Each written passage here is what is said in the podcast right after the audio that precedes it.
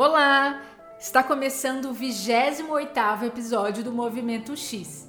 Hoje a conversa é com a Viviane Del Vecchio e vamos falar sobre o Research Ops, ou no bom português, operações de pesquisa.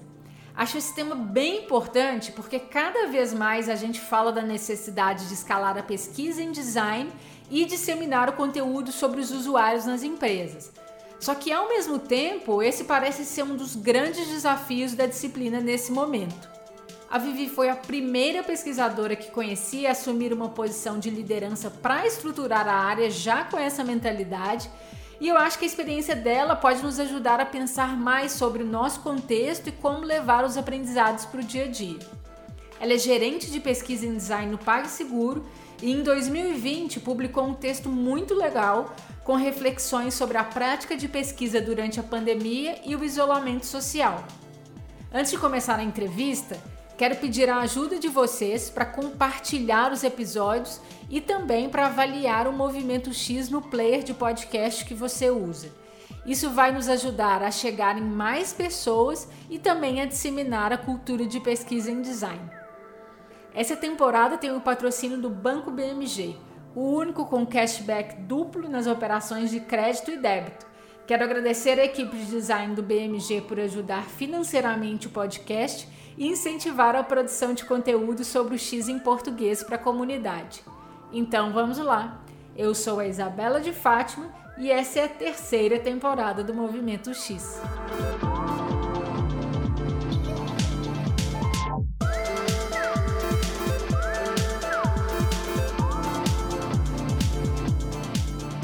Oi, Vivi! Bem-vinda ao Movimento X. Muito obrigada por estar aqui no podcast e dedicar seu tempo para conversar com a gente. Obrigada, obrigada Isa pelo espaço, obrigada pelo convite. E né, vamos trocar uma figurinha, ver se é, o que a gente tiver para falar pode ser útil para a galera que está ouvindo também. É, eu gostaria de começar com você se apresentando brevemente e contando o que você faz e onde você trabalha. Meu nome é Viviane, é, hoje eu trabalho no PagSeguro. Seguro Uh, e desde o início de 2019 eu comecei oficialmente a estruturar uma área de Research Ops dentro do time de design. Então, para dar suporte às pesquisas do time de design de qualquer ponto que o designer estiver envolvido, discovery, validação, então todos os pontos que, que um designer for entrar para pesquisa, a gente está para dar esse suporte. É, e eventualmente produto também. Algumas demandas mais específicas a gente atende produto mesmo sem design.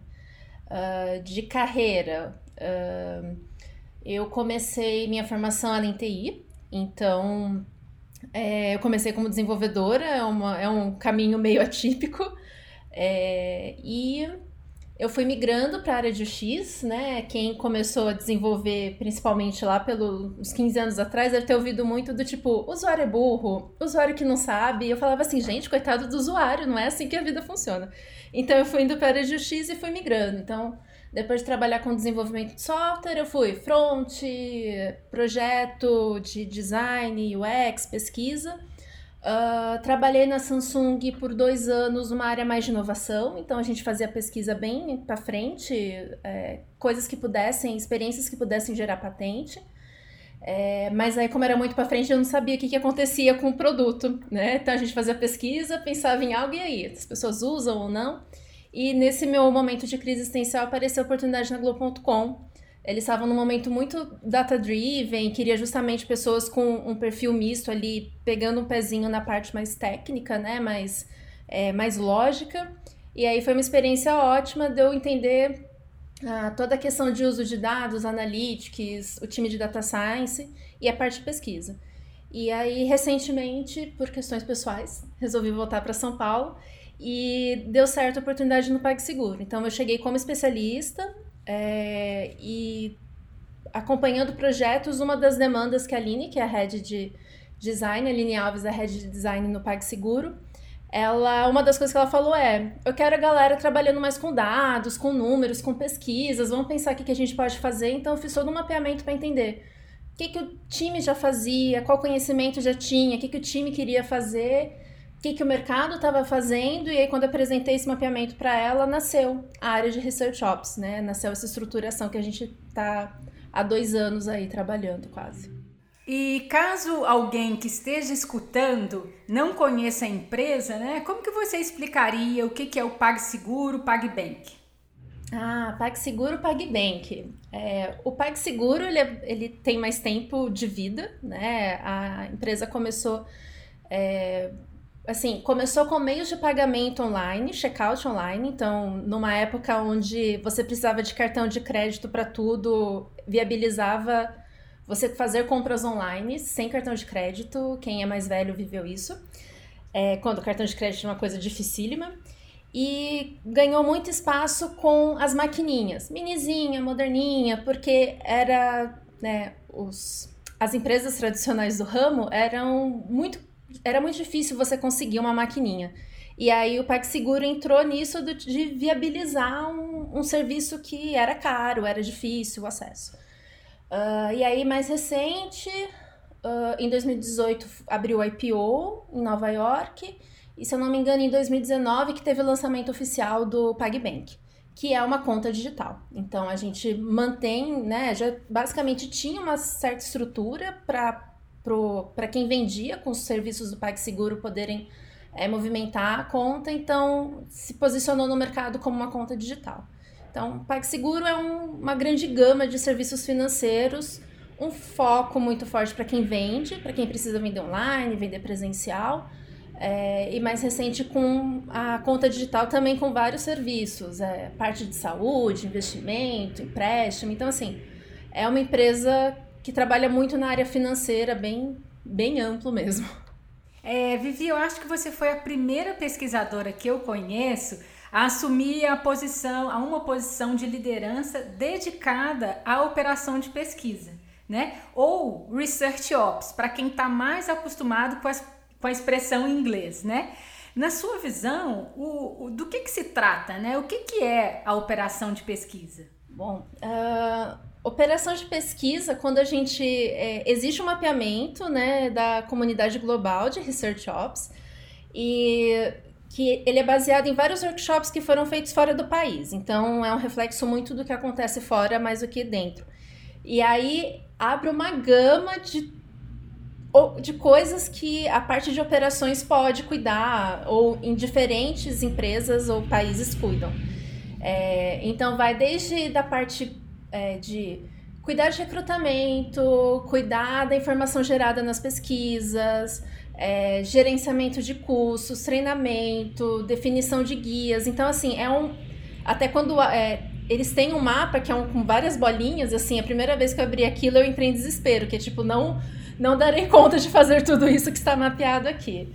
É, mas depende muito de como as empresas se posicionam, né? O que, que fica dentro da área de operações, mas de maneira simplificada é uh, processos, ferramentas e pessoas para que a pesquisa aconteça. Eu gosto muito dessa definição.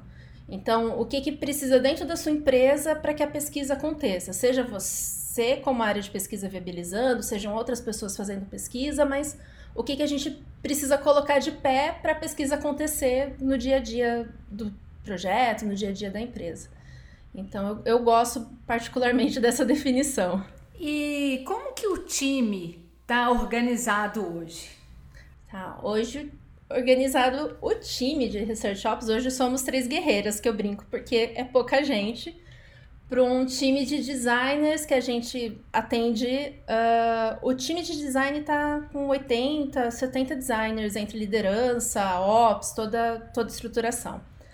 É, então, como que a gente tem se organizado? A gente é, foca por ano. Uh, por ano a gente acaba focando em, em, pilares diferentes, que é o que está pegando mais para a gente focar nesse ano, porque é um time reduzido para atender tanta gente fazendo pesquisa.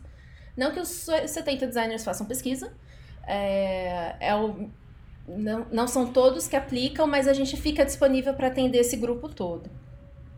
Uh, então, no primeiro ano, a gente focou muito em ferramental para pesquisa ganhar velocidade, parceria de recrutamento, que ferramentas que precisam ser pagas para acontecer. Uh, a parte de suporte é algo que tem a gente também ocupa bastante o nosso tempo, que é tirar dúvida da galera. Então, vai começar uma pesquisa, a gente senta junto, revisa o que, que precisa, que ferramentas que estão disponíveis, como que a gente pode facilitar esse processo. É, revisa análise com a galera, relatório. E dependendo da pesquisa, principalmente as qualitativas, uh, se a pessoa não tem alguém que vá junto, a gente se organiza para como time acompanhar. Então, a gente continua garantindo que todo esse ferramental, LGPD está entrando com processos mais rígidos agora, a gente está olhando para isso, então toda essa parte de ferramentas, garantir que elas existam, é, processos que façam sentido para o time, então suporte, a gente tem alguns processos é, de acompanhamento de pesquisa um pouco mais é, um pouco mais direcionados, alguns um pouco mais livres de acordo com a demanda do time.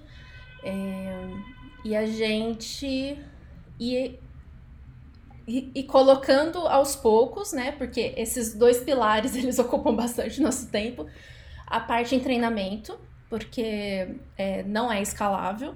É, eu não sei se não é escalável, mas assim, eu já ouvi outras pessoas que faziam a parte de consultoria, acho que foi inclusive a Camila Borja no Movimento X, que ela comentou, gente, não é escalável ficar dando suporte pra galera, você vai ficando meio louco. Então a gente tem colocado um pouco mais o pé na parte de pesquisa e a parte de organizar as descobertas de pesquisa. É outra coisa que a gente está uh, em passos um pouco pequenos andando para que isso tome forma e, e seja um processo viável e factível dentro do que a gente tem de demanda hoje dentro da empresa, que é bastante coisa. Então, como são muitas pesquisas, como organizar isso é um dos, um dos desafios que tá, acho que tem muita gente se organizando quanto a isso e a gente está andando também como deixar isso de uma maneira fácil de se consumir. É, eu quero, eu tô muito curiosa para saber como que vocês estão é, lidando com esse desafio, que na minha opinião é um dos maiores desafios é, que, que nós temos. Mas antes disso, eu queria é, também estou curiosa para saber se no seu time vocês têm alguma forma de se dividirem, né? Seja em relação a técnicas ou métodos.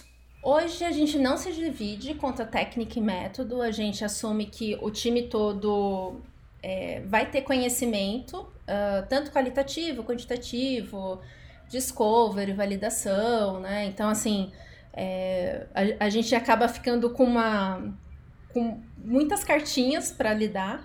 O que a gente acaba se dividindo como time um pouco mais é a, a gente tem uma pessoa que tem um foco mais nos processos, então toda a parte de recrutamento, compra, como que se dão os processos, como que acessa terceiro. É, então a gente tem uma pessoa mais dedicada para a questão de processos e uma pessoa e a gente se alterna também é, dedicado à consultoria, porque dependendo do caso, quando é uma consultoria que vai focar um pouco mais nas ferramentas que a gente tem, a pessoa de processo super dá conta e, e cuida dessa parte. Uh, quando se trata mais de consultoria, orientação, fica com outra pessoa. Mas a gente, como é um time muito pequeno, a gente está em três, a gente acaba trocando muito junto, a gente vai para o suporte juntos, porque a gente às vezes nem sabe o que, que vai acontecer. Do tipo, a pessoa só precisa. Ela só quer orientações fáceis, ela tá vindo com uma bucha que a gente não sabe nem por onde começar. Então a gente acaba, por, pelo time tá bem pequeno, a gente acaba se organizando e a parte da pesquisa, às vezes a gente faz, mas a parte da pesquisa a gente deixa com os designers. Então a gente não aplica a pesquisa justamente porque as outras atividades do dia a dia, esse suporte acaba é, demandando muito do nosso tempo. E como, em quais momentos o time atua, né? Conta um pouco mais pra gente. Uh, o suporte a gente trabalha muito por demanda dos próprios designers. Então, como PagSeguro tem é, muitos produtos em momentos diferentes, momentos, é, projetos que estão ali nascendo, projeto que já está acontecendo, é, a gente acaba se organizando com uma agenda que fica disponível para os designers para eles irem e pegar horário a gente pede algumas informações, mas assim, essa demanda que vem dos designers pra gente, ela é bem livre. É, a gente tem blocos de horários, a galera pega, calenda ali, marca e a gente dá suporte. Uh, pesquisas que talvez sejam um pouco mais delicadas, ou que a gente vai ter que acompanhar um pouco mais de perto, ou eventualmente aplicar, aí a gente é, entende que elas vêm da liderança. Então, se a liderança de design está com uma pesquisa mais delicada, ou que precisa de um acompanhamento mais próximo, então aí essa demanda vem uh, da própria liderança de design. A gente se alinha e acompanha mais de perto. Porque esse suporte vira praticamente um serviço para os designers no dia a dia. Então, assim, tenho dúvida de pesquisa, é, vim da área de vision, nunca apliquei, agora eu vou ter que fazer uma, pediram como é que eu faço. A gente está ali para dar esse suporte, né? É difícil todo mundo ter uma experiência, uma bagagem muito grande em pesquisa, porque a pesquisa tem muito da vivência. Então, essa parte de ter o suporte acaba sendo quase que um serviço para o time de design. E aí, esse acompanhamento um pouco mais rígido, digamos, acaba sendo por demanda dos líderes, né? Que aí a gente senta com o designer e acorda tudo que vai ser entregue, qual vai ser o processo e aplicação, mas ainda assim é o designer que aplica a pesquisa, porque para dar essa escalabilidade, né, que é a palavra mágica que o pessoal gosta de usar, né? E por que que vocês decidiram atuar dessa forma, né? É, pelo que eu estou entendendo, vocês montaram um time, né, é, que é uma especialização de design né? Que é esse time de, de pesquisa em design UX, e vocês decidiram então que vocês atuariam não fazendo pesquisa. Conta mais as, as motivações dessa decisão. Ah, essa é, essa, é, é, essa é fácil de responder, que é a gente percebeu que o PagSeguro ele tem um ritmo muito, muito, muito insano, muito grande. É, acho que assim, das, é, de colegas que trabalham com pesquisa, acho que eu ouvi com muita frequência o poxa, peguei o projeto, fiz a pesquisa, quando cheguei com o relatório já tinha andado com o projeto, já tinha mudado tudo, não precisava mais da pesquisa. Então, para não cair nessas duas dores, que é virar um gargalo, né?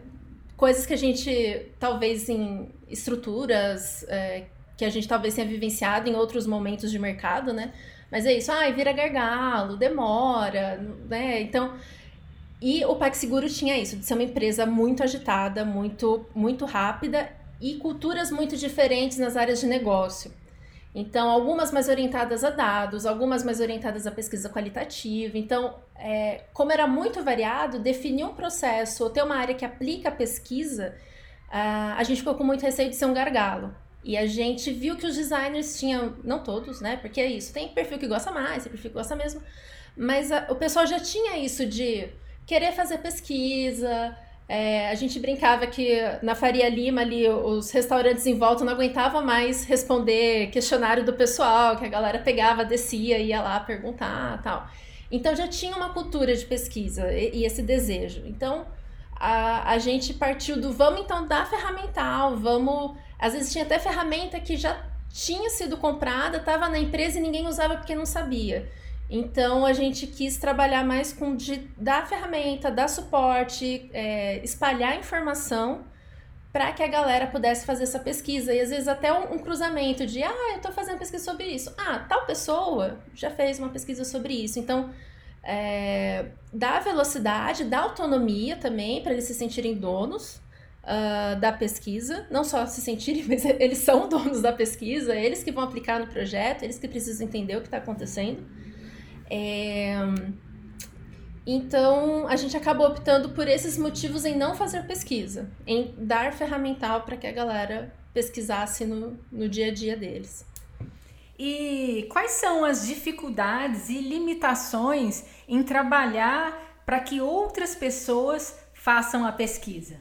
Uma dificuldade grande é a visibilidade, né? Eu acho que áreas operacionais passam por esse desafio de maneira constante, que é como que você mostra o impacto do seu trabalho, dado que a entrega final que é a pesquisa, às vezes até os desfechos da pesquisa, eles não estão sob o nosso controle, estão sob o controle de quem a gente deu um suporte.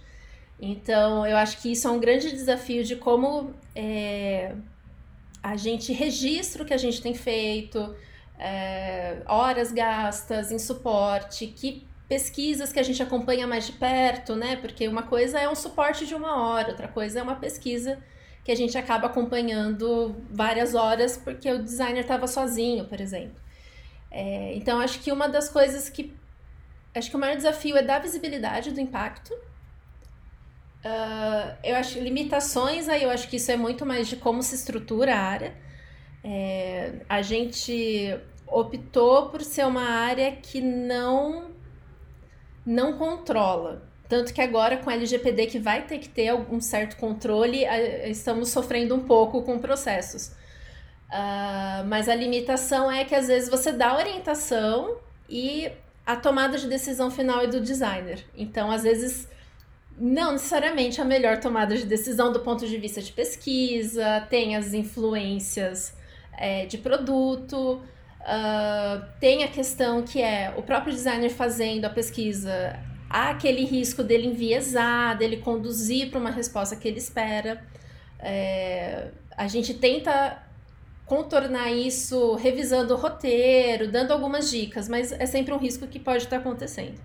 Então, acho que as, as limitações acaba sendo um pouco nesse. E isso depende muito de estruturação, foi como a gente optou por se estruturar, mas é, é ter um, um, uma questão de orientar, mas não de controlar. Né? Então, isso pode ter alguns impactos, que é algumas vezes a qualidade da pesquisa, da análise, que às vezes a gente, por não controlar, a gente perde a visibilidade do impacto. Então, é uma das coisas que, como a gente se estruturou, mas isso também não é uma regra da área de operações. Depende muito como cada área de operação de cada empresa acaba se estruturando, né? Então, esse é um, é o nosso caso. Podem ter casos diferentes no mercado. Esse ponto, ele, ele é, é acho que é um ponto legal para a gente conversar mais, porque assim, é, eu acredito que é, é, uma, é uma preocupação frequente entre pesquisadores, né, o fato de ter designers analisando o uso das suas próprias soluções, né? Você já comentou um pouco aí disso, mas é, queria que a gente explorasse um pouco mais, né? Porque queria saber é, a preocupação você já trouxe, né? É, vocês têm outras formas de lidar com isso? Queria que a gente explorasse um pouco mais esse ponto. Bom, vamos lá. É, a gente tem esse receio. Uh, muito do que a gente faz, é, pelo menos eu gosto de propor sempre como piloto. Então, assim, vamos testar, vamos ver se funciona e se der começar a dar problema com frequência, acho que temos um problema, precisamos mudar. Então, assim, por um lado, hum, a gente acompanha as pesquisas, a gente, a gente acompanha o relatório, o enviesamento de resposta ele não é tão constante. Então, isso acalma um pouco o nosso coração, porque é, a gente percebe que quando o pessoal vai para a pesquisa, eles estão numa pegada assim, eu, eu quero realmente saber qual é a melhor resposta tal. É, salva as exceções que a gente brinca que é pesquisa do Fla-Flu, né? Do tipo, ah, alguém acha que é melhor um, outro acha melhor dois. E aí vai para pesquisa para saber qual que é o melhor resultado. Então, a gente não controla isso. Se, se isso bate na gente, a gente tenta, olha, melhor não, veja bem, volta lá, dá uma analisada. Então, quando passa pela gente, a gente consegue dar uma orientada, a gente consegue revisar roteiro para tirar enviesamento e tal. Uh, sobre análise, é a mesma coisa. Se a galera traz o, o resultado, a análise pra gente, a gente consegue direcionar, é, mostrar que, ó, essa conclusão que você está chegando, esse insight que você está trazendo, esse, essa percepção que você está trazendo, ela não tem embasamento no que você viu na pesquisa, né? Ó, vem aqui acompanhar comigo os fatos, o que, que apareceu. Então, dessas, desses momentos de dor, né, que é o planejamento da pesquisa, a aplicação e análise, a gente tem essas algumas ferramentas que quando a gente é acionado, a gente consegue acompanhar. Quando é o líder que pede, do tipo, essa pesquisa eu preciso garantir o resultado dela, né? Eu preciso de uma. Eu, eu, eu quero um selinho de que, meu, tá, tá tudo ok aqui. Aí a gente faz um acompanhamento. Aí é, aí é mais rígido. Aí é tipo, esse roteiro, depois você corrigir o roteiro, volta. Volta de. Agora tá. Passa, próximo passo. Então, aí a gente faz uma coisa um pouco mais minuciosa, é, que acaba que a pessoa vai ficando. É, vai entendendo os processos de pesquisa e vai aplicando de uma maneira que não, não enviesa. É, e da parte de repositório de pesquisa, que a gente está olhando mais uma pegada de Atomic. Uma das coisas que a gente assumiu é que as análises de pegar fatos de pesquisa e organizar para embasamento de insights é algo que vai ter que passar pela nossa mão. Não vai ter como deixar isso para que o time faça, uma por questão de tempo, é, e outra por esse essa análise crítica de quem está um pouco mais de fora para olhar para aquela pesquisa, para aquele resultado e falar, ok, isso de fato está dizendo isso, né? Eu que estou fora desse produto, eu que estou olhando de uma outra maneira nesse resultado, é, que é um jeito que a gente está optando para também tirar um pouco do viés de análise e desse ponto de chegar do, do fato até o, o análise, a descoberta ali do que foi feito na pesquisa. Então essas são algumas ferramentas que a gente acaba usando ali para é, ir melhorando essas questões, mas é, é um trabalho diário e não é um trabalho um, que a gente controla, que a gente garante. Então, se tem pesquisas acontecendo e como a gente dá esse espaço do tipo, se o designer se sente seguro para aplicar uma pesquisa, aplique, é, a gente não controla. Então, pode estar tá dando super certo, as pessoas fazendo pesquisas super bonitinhas, mesmo a gente sem ver. Pode ser que não. E aí é um risco que a gente acabou assumindo nesse processo, nesse nessa estruturação que a gente fez, entendendo esse contexto da empresa e essa expectativa, né? Então a gente tem trabalhado desse jeito. É, e como que vocês fazem para zelar pela qualidade das pesquisas ao mesmo tempo em que a prática dentro em que vocês têm que escalar né, a prática dentro de um time que, como você disse, só cresce, né? Que a, a, a, o ambiente da empresa é muito dinâmico e vocês estão crescendo. Como, como vocês lidam com isso? É, a gente acaba lidando é com. A gente não garante a qualidade da pesquisa. A gente. A parte de treinamento, a gente tem pegado um pouco para tentar melhorar essa questão da qualidade. É, a questão e os suportes que a gente tem e esse ferramental para os líderes de acompanhamento. Então, é, esse acompanhamento mais pontual é o ponto onde a gente fica juntinho para garantir a qualidade, mas a resposta resumida é: não, a gente não garante qualidade, a gente vem trabalhando com ferramentas para a galera usar essas ferramentas, é, mas às vezes acontece, a, a, gente não, a gente não tem feito esse trabalho de controle, a gente tem feito esse trabalho mais de ferramental. Então, treinamento, os processos, essa porta aberta para essa troca ficar mais fluida, são coisas que a gente tem usado para ajudar no dia a dia. É, mas a gente não garante a qualidade da pesquisa. Quais são os elementos e componentes é, que compõem esse sistema ou ecossistema da operação da pesquisa? Tá, bom. Uh, o ecossistema da operação de pesquisa hoje no PagSeguro, é, eu, eu vou falar um pouco de, de ferramentas e estruturas, vamos assim dizer. Então, é, ferramentas é, são o processo de suporte, é, que o, o designer pode acionar, o processo de acompanhamento de pesquisa que os líderes podem demandar, é, a gente não acompanha de perto o dia a dia dos projetos, então isso a gente talvez seja uma opção um pouco passiva, que é a galera procura a gente.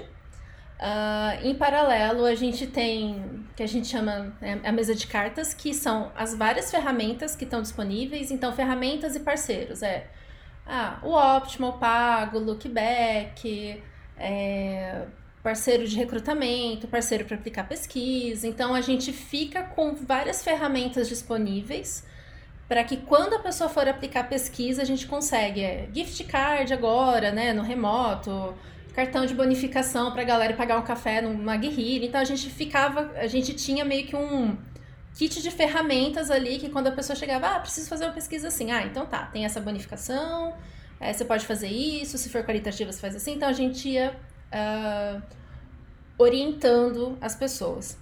Em paralelo, que a gente tem construído mais de. Um, a gente tem documentado alguns os processos que eles têm que seguir uma regra mais rígida, Então, ah, como funciona o recrutamento, porque é um, é um parceiro externo, né? As coisas que são um pouco mais regradas de como funciona, é, WhatsApp para pesquisa, coisas assim, isso a gente tem bem documentado, né? Para que a galera possa acessar. Uh, referências de pesquisa, briefing, a gente tem alguns documentos que a gente usa muito mais na parte do acompanhamento e aí a gente disponibiliza para a galera. Mas uma coisa que a gente optou é, dentro do time foi em não tentar fazer todo um material de pesquisa para que a galera consulte. Então a gente é, a gente se deu a liberdade de é, se tem material disponível na internet que super atende essa dúvida específica, ó, tá disponível. Tanto que é, é, algumas pessoas que disponibilizam bastante material online, sei lá, é, o Gabriel, que hoje ele trabalha na Globo na parte de pesquisa, ele é super engajado em produzir material, template. É, a gente brinca que ele trabalha. Obrigado, Gabriel. É lindo. A gente brinca que ele, ele trabalha pra gente, mas, né, ele trabalha pra gente. Porque, assim, tá tão organizadinho, tá tão bem explicado que a gente fala, meu, eu não vou reescrever o que já tá escrito. A gente brinca que a gente tem um diretório interno de links, porque mesmo organizando, as pessoas chegam e falam, Oi, tudo bom? Eu vou fazer um teste de usabilidade. Você tem umas dicas para me dar? Esse link aqui explica maravilhosamente. Vai lá ver. Então, tudo que precisa, ou uma regra interna, ou... Uh, formatos que para dentro da empresa é, é, muito específico, então briefing, a gente faz perguntas que é coisas que a gente vê voltando sem ser respondidas. Então, ó, essa é a regra, a gente precisa saber essa informação. É, outras coisas a gente opta por dar referências externas ou no máximo checklists muito pontuais, porque assim, a galera, a gente percebe, a galera não lê né? Às vezes é correria, às vezes não é o foco da pessoa se aprofundar em pesquisa, ela precisa de algo rápido, específico, então coisas que a gente vê se repetindo, a gente vai organizando para poder ficar mais fácil. Mas se algo sem internet, maravilhosa, já foi, né? Se alguém já fez, é para isso que eu pago a internet, tô brincando. É, a gente acaba optando em dar essas referências, porque inclusive a gente percebe um, um uma demanda, vamos assim dizer, de curadoria, né? Porque é isso, ah, teste de usabilidade. É tipo, amigo, Google, né? Tem um monte de texto. Só que rolam, tá, qual que eu leio, qual que eu sigo, qual que vocês que aplicam tanta pesquisa recomendam. Então a gente tem acabado, ao invés de ter vários materiais super é, escritos pela gente, a gente optou assim, meu, vamos organizar, vamos fazer curadoria do que está disponível na internet porque tem muita coisa boa, tem muita referência que já ajuda. Uh, então acho que assim acaba e aí a gente acaba tendo projetos que a gente vai disponibilizando aos poucos, né, para os designers. Então assim, ah, é, que a gente fez recente, a gente fez um treinamento de framework hard pensando na realidade da, da empresa que quer se puxar isso. Então faz o treinamento, passa processo e, e segue. Então a gente vai meio que organizando LGPD, estamos botando a ordem para documentar, para poder passar para a galera. E aí as coisas vão por demanda, né? Então, conforme a gente tem meio que um processinho novo que eles precisam seguir, aí a gente passa e de dois em dois meses, de três em três meses, varia de acordo com o ritmo que a galera entra, a gente faz um onboarding com quem chegou, de explicar a área, como que acessa a gente, nossa cara é essa, podemos ajudar com isso parte é, para quem está chegando saber que está disponível esse serviço. É, e parte porque os processos vão mudando. Então a gente, a gente até fez assim, ah, faz um e grava. Aí, sei lá, passou um mês, a gente olhou e falou, já está desatualizado, gente, já tem que fazer outro, porque mudou o processo, a gente aprendeu a fazer alguma coisa que fazia de um jeito pode fazer melhor. Então, esse processo de acertando o que, que a gente faz, ele é, a gente precisa ficar repassando. Então, se eu não me engano, são essas coisas que a gente se organiza para fazer dentro do time. É, e agora vamos falar sobre o compartilhamento, sobre a gestão e a organização é, dos aprendizados, né? Ai, meu coração! e aí, é, você já citou aqui nessa conversa, né, que vocês é, trabalham com Atomic, né? Antes de começar a, a, a responder, eu queria que você aproveitasse, desse um passinho para trás e colocasse aí né, o que, que é o Atomic, para caso alguém que esteja escutando não conheça. Tá, vamos ver se eu consigo explicar o Atomic de uma maneira. Da maneira Vivi. a, a Vivi, Atomic por Vivi, né? É, o Atomic Research, eu gosto muito de comparar ele com o Atomic Design, porque quem já teve contato com o Atomic Design é, fica mais fácil fazer essa ponte. É, mas ele trabalha, eu acho que assim, um resumo do, da proposta da Atomic Research é você é, pegar pesquisas e deixar em pedacinhos pequenos que você consegue juntar de novo e reaproveitar de novo em outros contextos é, para responder outras questões, né? Então, o, o Atomic em especial, ele é um pouco sofrido, na minha opinião, de entender, porque é, quando a gente procura por isso, a gente tem dois autores, do, duas pessoas que falam muito sobre isso, que é o Daniel Pidcock uh, e o Tom Sherrill. Então, e eles têm estruturas diferentes, mas eles partem desse princípio que eu vou pegar uma pesquisa, vou colocar em vários pedacinhos do que foi dito, o que foi descoberto, é, e poder aproveitar isso em outros momentos. Uh, às vezes para responder a mesma pergunta, né? às vezes as, per as perguntas se repetem, às vezes para responder novas perguntas, porque é isso, às vezes você vai fazer uma pesquisa para perguntar, né, no nosso caso, ah, o que, que você acha da maquininha?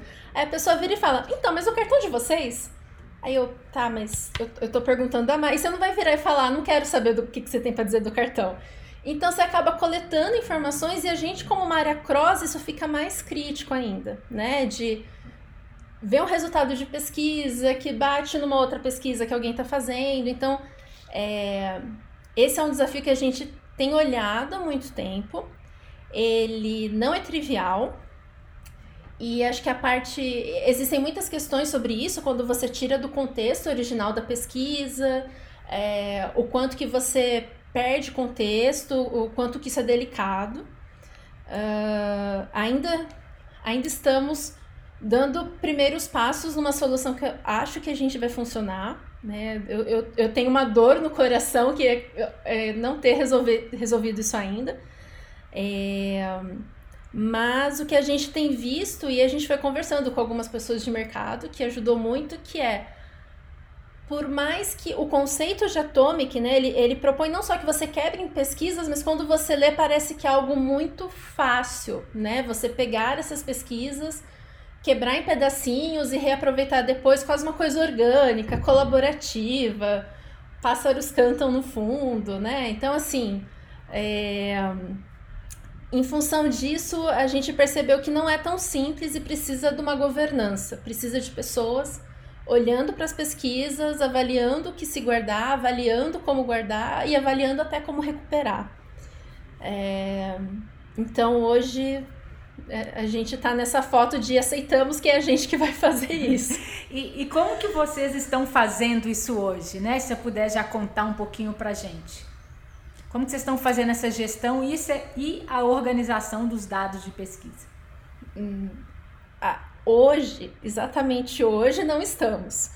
Hoje a gente está testando o Notion para ter uma segurança de que ele vai atender. É, o Notion é uma ferramenta não é uma metodologia, é, de que ele de fato vai atender as nossas demandas, né? Do tipo, funciona, o que a gente está pensando, o que a gente precisa, e o que a gente está fazendo é meio que pilotos com algumas pesquisas. Então a gente pegou um, um pacotinho de pesquisas bem variadas e tá fazendo esse processo de exportar e ver como que funciona, o, o, como que se dá essa recuperação e pensando em processos que façam sentido é, a longo prazo, né? Para dar a questão de priorização, mas o que a gente está hoje com muita esperança no coração é organizando, é, fazendo meio que pilotos com pesquisas que já rodaram. Então, para trabalhar com dados reais, para trabalhar com findings, o que, que funciona, o que, que não funciona. Então, a gente está meio nesse momento de testar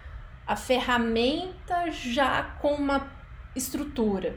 E já, já várias coisas assim, ah, colocamos isso, ah, isso aqui não tá funcionando, muda. Ah, e se a gente organizar assim, ah, isso aqui funcionou, legal, mantém. Ah, isso aqui, não, vai, esse tagueamento vai ter que ser de outro jeito. Então a gente tá nesse. colocando a mão para ver o que, que para de pé e o que, que não para. É, o compartilhamento e a comunicação dos aprendizados da pesquisa, eles são super importantes para criar uma cultura de pesquisa, né? É, o que, que vocês têm feito? O que, que tem funcionado para vocês? Uh, bom, vamos lá. O compartilhamento hoje fica muito mais com os designers. Então, eles acabam sendo os guardiões é, de pegar essa pesquisa, colocar debaixo do braço e batendo para todo mundo que precisa ouvir o resultado. É, acho que assim, coisas que, coisas que uh, historicamente funcionaram muito bem na empresa. É, eu não sei nem como chamar, às vezes a gente chama de, de sumário, que é realmente um, um super resumo, quase um infográficozinho do que, que teve na pesquisa. Tá? A pesquisa foi para isso, é, coisa que executivo gosta de ouvir. Pesquisa foi para isso, descobrimos isso, se quiser detalhes está aqui. Então, assim, muito, muito pontual é, tem funcionado.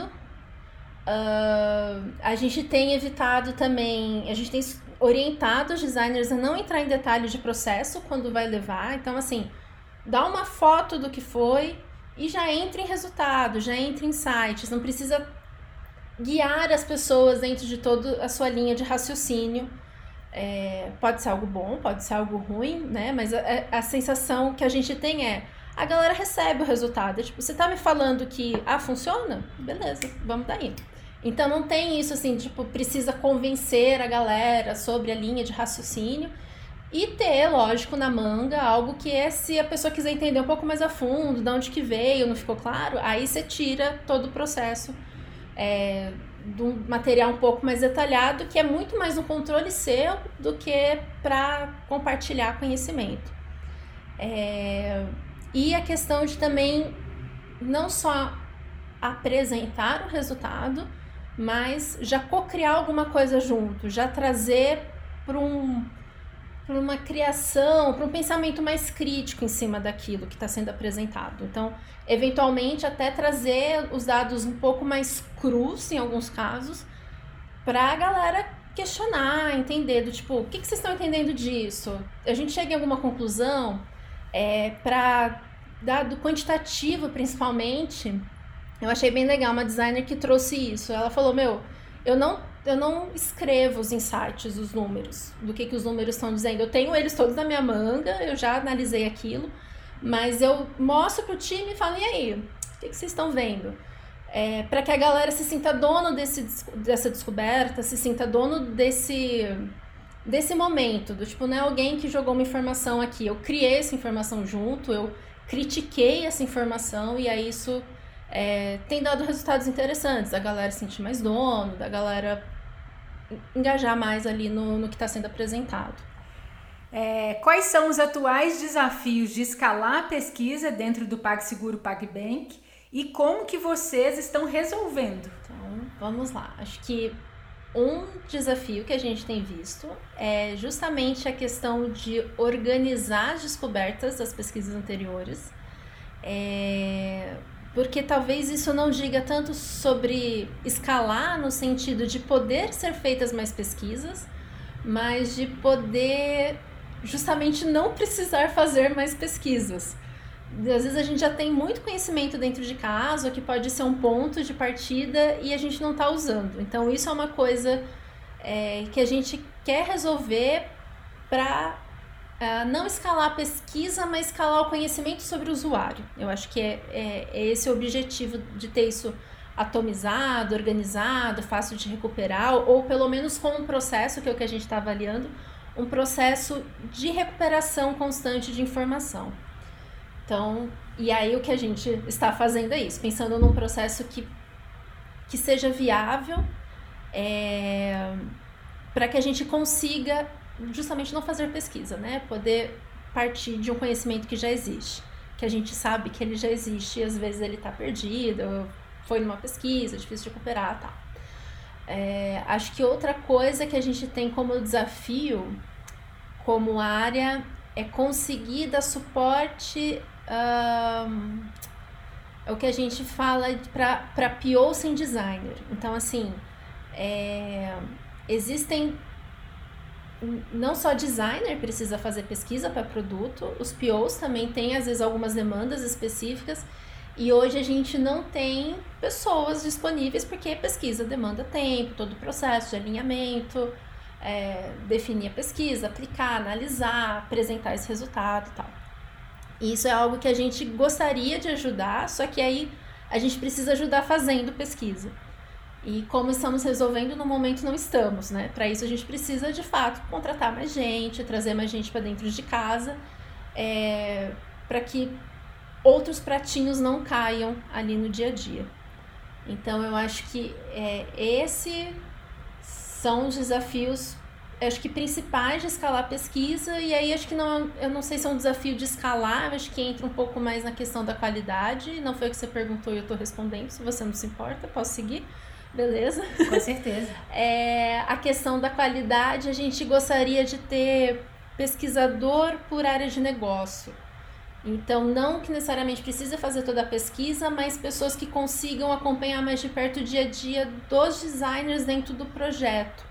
Então, dentro de, de, um mesmo, de uma mesma área de conhecimento, é, esse é o sonho de princesa e cai também na questão de ter pessoas para poder aplicar isso. É, então, pessoas que estão ali um pouco mais próximo do dia a dia dos designers, que é um contato um pouco mais fácil porque por mais que a gente tenha horário, a gente apresenta, fala, galera, procura a gente, a gente tá aqui pra vocês, olha quanto amor. É, às vezes rola esse, ah, é o tempo de vocês, estou incomodando. Então a gente queria pessoas mais ali no dia a dia.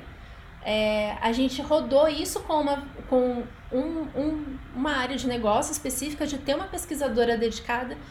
É, e a gente viu que ajudou muito a dar vazão a pesquisas que às vezes não aconteciam porque daí eles tinham uma pessoa dedicada para pesquisa. Então a gente gostaria de ter isso para mais áreas de negócio, que eu acho que ajudaria a escalar e a melhorar a qualidade, eu acho.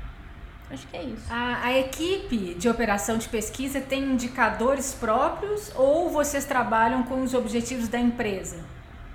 A gente tem indicadores próprios, é, e a gente acaba trabalhando com indicadores, como vamos dizer, uh, de, de certa forma, de feedback do próprio time. Então a gente mensura, vamos assim dizer, é, o quanto esse suporte está sendo efetivo para eles, é, o quanto uh, da, das questões assim é, da, das questões de processo, quantos processos estão claros, o quantas ferramentas que estão disponíveis estão claras, eles usam e têm valor.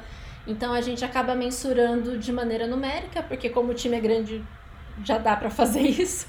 Mas é o quanto que uh, nos pontos em que a gente uh, a gente atende com processos ou com ações, o quanto que isso tem melhorado ao longo do tempo dentro do time. Então acaba e acaba sendo útil também porque tem coisas que é assim ah não é, é, essa esse essa, esse onboarding sempre que chega gente nova né que a gente vai apresenta de novo foi disso assim ah a gente já falou para todo mundo agora todo mundo sabe tá ótimo. Aí explicou um, uma dessas pesquisas que a gente faz de maneira constante é, de três em três meses de quatro três em três meses a gente está fazendo é, e aí apareceu assim, não, a gente não sabe como acessar, eu, meu Deus, né? Fiz tudo errado. Não, não fiz tudo errado, mas assim, esses indicadores eles vão mostrando de que ah, tá clara a comunicação, estão claros os processos, então que todas essas ações que a gente está dando de suporte estão de fato chegando no dia a dia do time.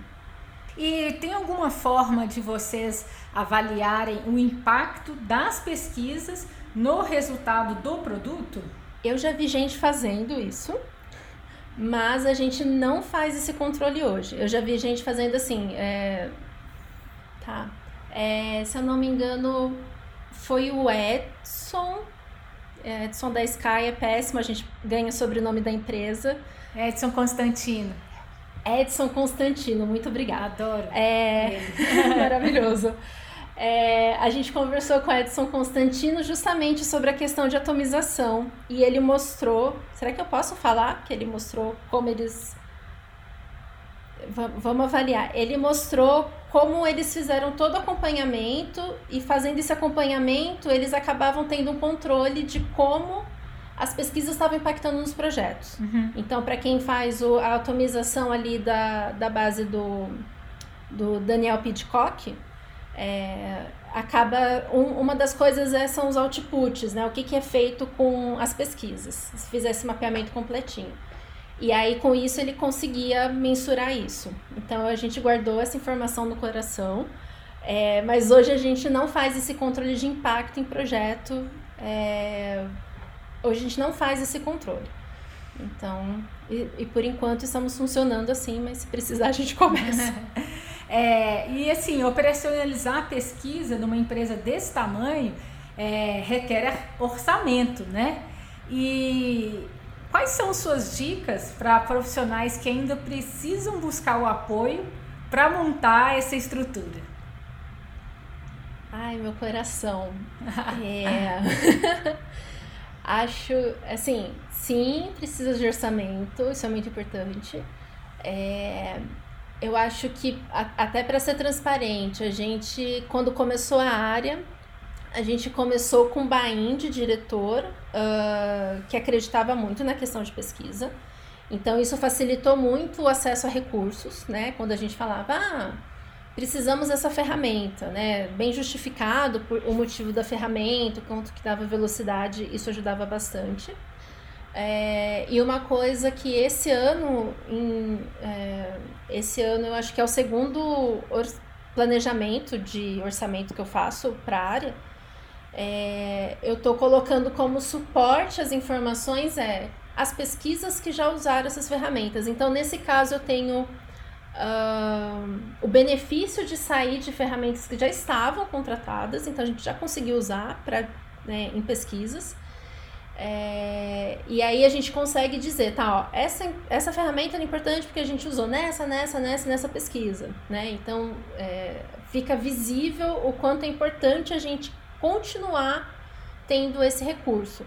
E acaba sendo até um reflexo para nossa tomada de decisão, que é, se eu não usei essa ferramenta, se nenhuma pesquisa, né, foi pouco utilizada essa ferramenta, está com baixo uso, será que eu preciso continuar? Será que faz sentido eu manter, né? Então, é, é, eu não sei se é uma dica que pode ajudar muito. O que eu vejo que algumas empresas funcionam muito é trazer é, referências de mercado, né? Então, assim, ah, Google usa essa ferramenta, é, Facebook, Airbnb, Spotify, então trazer referências do mercado e normalmente cada empresa tem as suas referências, né? Então acaba sendo é, ajudando a, a essa venda interna, vamos assim dizer. É, e se conseguir colocar em dinheiros o quanto que isso é de economia, melhor ainda, né? Que é isso, ah, se um designer for fazer esse recrutamento para a empresa, custa tanto, né? Sabe, lem sempre lembrando que a gente custa o dobro para a empresa, né? Essa é uma informação importante. Então, às vezes, colocar esse comparativo, ah, então se a gente tiver essa ferramenta, fica mais barato, né? Esses comparativos talvez ajudem. E aí também é muito entender uh, a cultura da empresa, né? Então, é, o, o que que as outras áreas que conseguem o, o, o recurso ou conseguem recursos, que argumento que elas usam, né? Como que isso se dá, que processo é esse que funciona é, pode ser uma inspiração para você trabalhar com como você vai vender bom, no bom sentido o, o valor da área que você está estruturando. Se você olhasse para trás, né, é, toda essa história de, de construção dessa, desse time, desses processos, tem alguma coisa que você faria diferente? Assim, é, existe o lado pessoal Vivi, que é, é existem coisas, é, existem coisas que, por mais que tenham sido de alguma maneira problemáticas, é, eu tenho dificuldade de não olhar para isso como algo que me ajudou a chegar onde eu tô hoje. Então, eu, sempre que alguém fala, ah, você se arrepende de alguma coisa da sua vida? Assim, talvez coisas poderiam ter sido diferentes, mas elas me ajudaram a ser quem eu sou hoje. Então, eu tenho muita dificuldade nesse processo. Ah, eu acho que talvez em alguns casos eu teria. Ai, muito difícil. Com certeza sim, mas acho que eu nunca parei para pensar nisso. É, acho que alguns processos uh, tirar mais rápido do conceito e ir mais para os testes diretos. Eu acho que a, a atomização de pesquisas ela passa um pouco disso. A gente quis pensar numa estrutura que funcionasse muito, porque depois que você começasse a colocar as pesquisas, fazer mudança ia ser super trabalhoso, fazia sentido, mas acho que foi muito tempo no conceitual e trazer isso para o prático ele é um desafio. Uh, acho que pensar também em processos onde a gente estivesse mais próximo dos times, não só dos designers, também acho que seria uma coisa que a gente tem olhado hoje um pouco mais para isso, como fazer isso, né? É difícil sendo um time tão reduzido, é, mas é algo que a gente tem olhado até por alguns comentários que a gente ouve, não tanto dentro do PagSeguro, isso eu não escuto, mas muitos de colegas que é, é, principalmente colegas que não são de pesquisa, não são designers, que é, meu, a, a galera vem com resultado de pesquisa, eu não sei o que fazer com isso. E aí você olha e fala assim, então talvez, será que a gente não conseguiria estar tá colocando isso mais no dia a dia da galera se a gente estivesse mais próximo, se a gente estivesse trazendo para essas dinâmicas, né, criando junto tal. Então eu acho que esses dois pontos, quando eu olho para trás, acho que é isso. O conceitual é, e esse é um desafio muito grande, né, da estratégia trazer prático, como que você faz aquilo andar no dia a dia, é um grande desafio. É, e talvez um tentar estar tá um pouco mais no dia a dia dos times, não só dos designers. É, pode ter sido também uma questão de, de manter a sanidade mental, né? De não pegar mais jovens do que a gente consegue, mas eu acho que é algo que talvez eu teria pensado alguns processos um pouco diferentes, se fosse possível, sim. E para algumas pessoas a pandemia e esse distanciamento social, né, elas trouxeram algumas mudanças na forma de fazer pesquisa. No seu caso, teve alguma mudança que você acha que vai permanecer daqui para frente?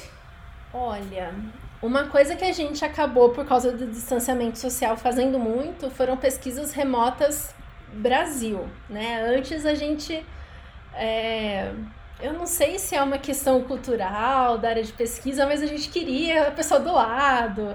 Ah, é para ajudar com o celular, ah, para ver todos os movimentos tal.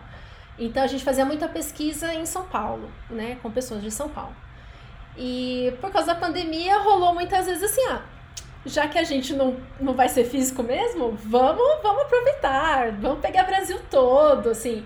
E é muito rico que aparece é, da gente fazer essa pesquisa saindo de São Paulo, né?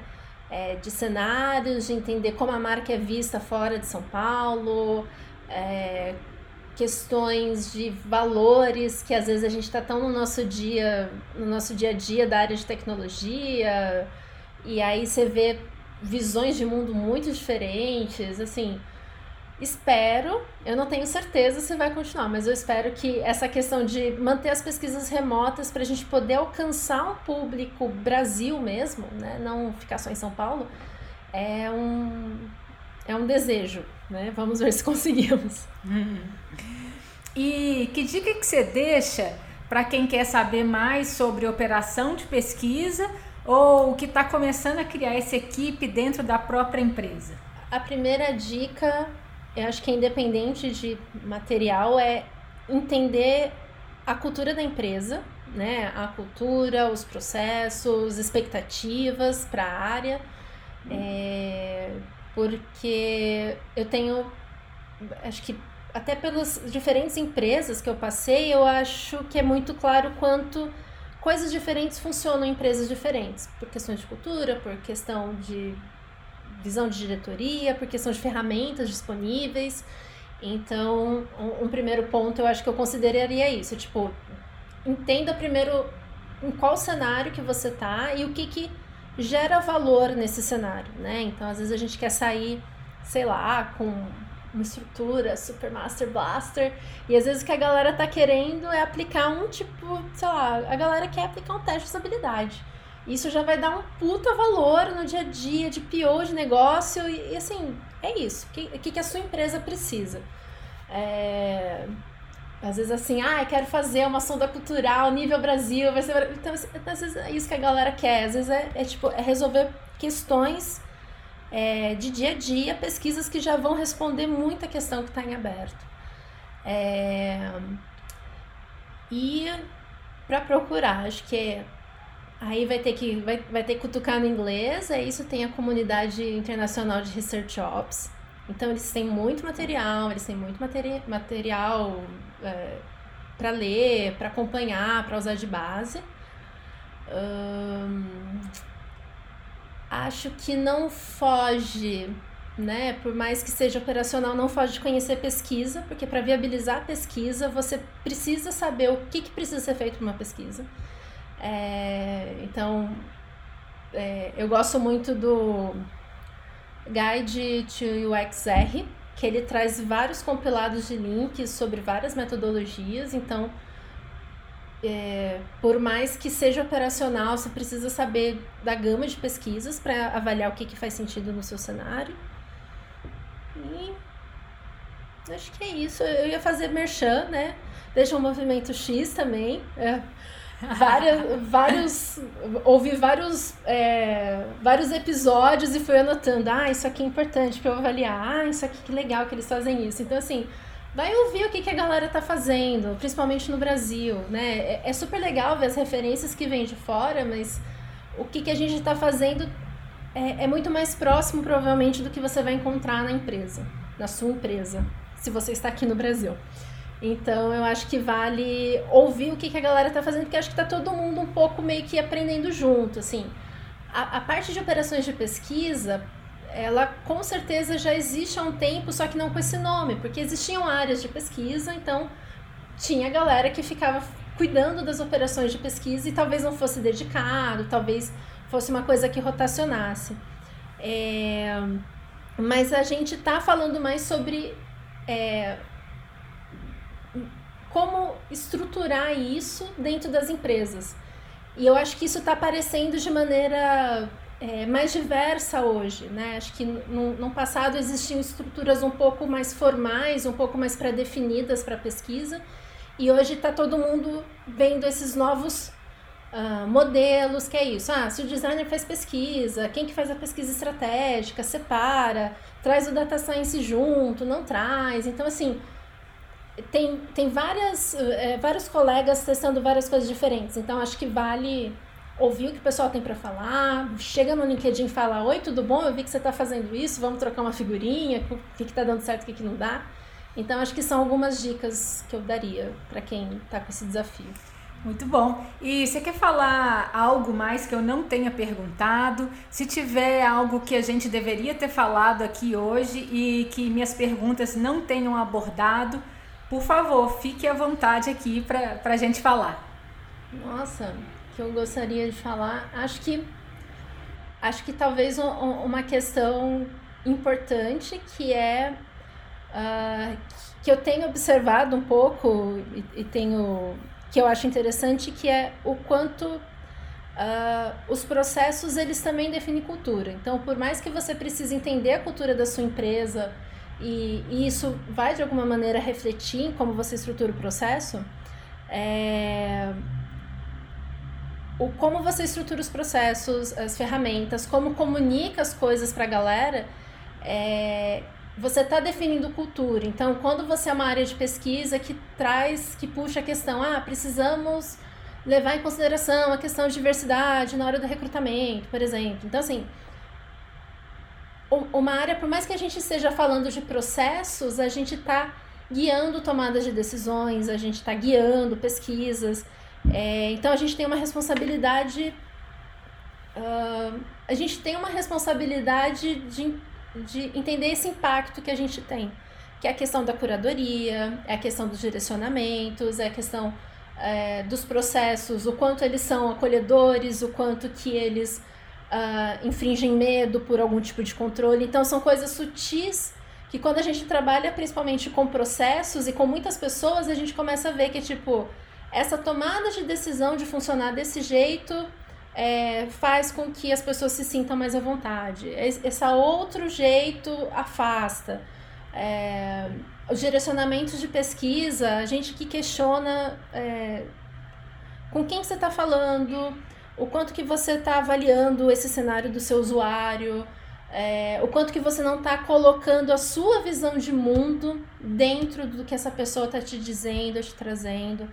Então, há uma, é, há uma responsabilidade gostosa de se ter, que é guiar algumas tomadas de decisões, algumas revisões de mundo, de visão de mundo, que eu acho que é, são coisas legais para a gente pensar também. Quando a gente pensa em processos e operações, a gente está também pensando em cultura, acho que isso é legal. Muito bom, Vivi. É, foi excelente conversar com você. É, muito obrigada pelo seu tempo e por fazer parte do Movimento X. Eu gostei demais da forma como, que, como você resumiu e contou essa história tão bacana do que você vem construído em operação de pesquisa. Obrigada, Isa, pelo convite, pelo espaço. Né? Acho que é muito importante. É, é eu, eu vejo quem, quem produz conteúdo é um serviço para a comunidade, né? Porque dá trabalho, não é uma coisa trivial. Então, assim, muito obrigada pelo, pelo que você tem feito pela comunidade de UX. Eu acho muito importante reconhecer isso, porque não é trivial. É... E quem quiser trocar uma figurinha, sei lá, acho que pode me adicionar no LinkedIn e já, já manda mensagem falando: Oi, quero falar sobre e sobre o que, que quer falar. É, eu tô no Mentora também, então assim, inclusive no Mentora tem vários mentores maravilhosos de UX Research, então tem horários já reservadinhos, só pegar o horário e a gente troca uma figurinha também. Então ficam esses canais aí de contato, quem quiser falar sobre operações. Quem tiver resolvido esse repositório de conhecimento, vem falar comigo, por favor, vem ser meu amigo. Acho que é isso que a gente tem, tem feito com esses desafios.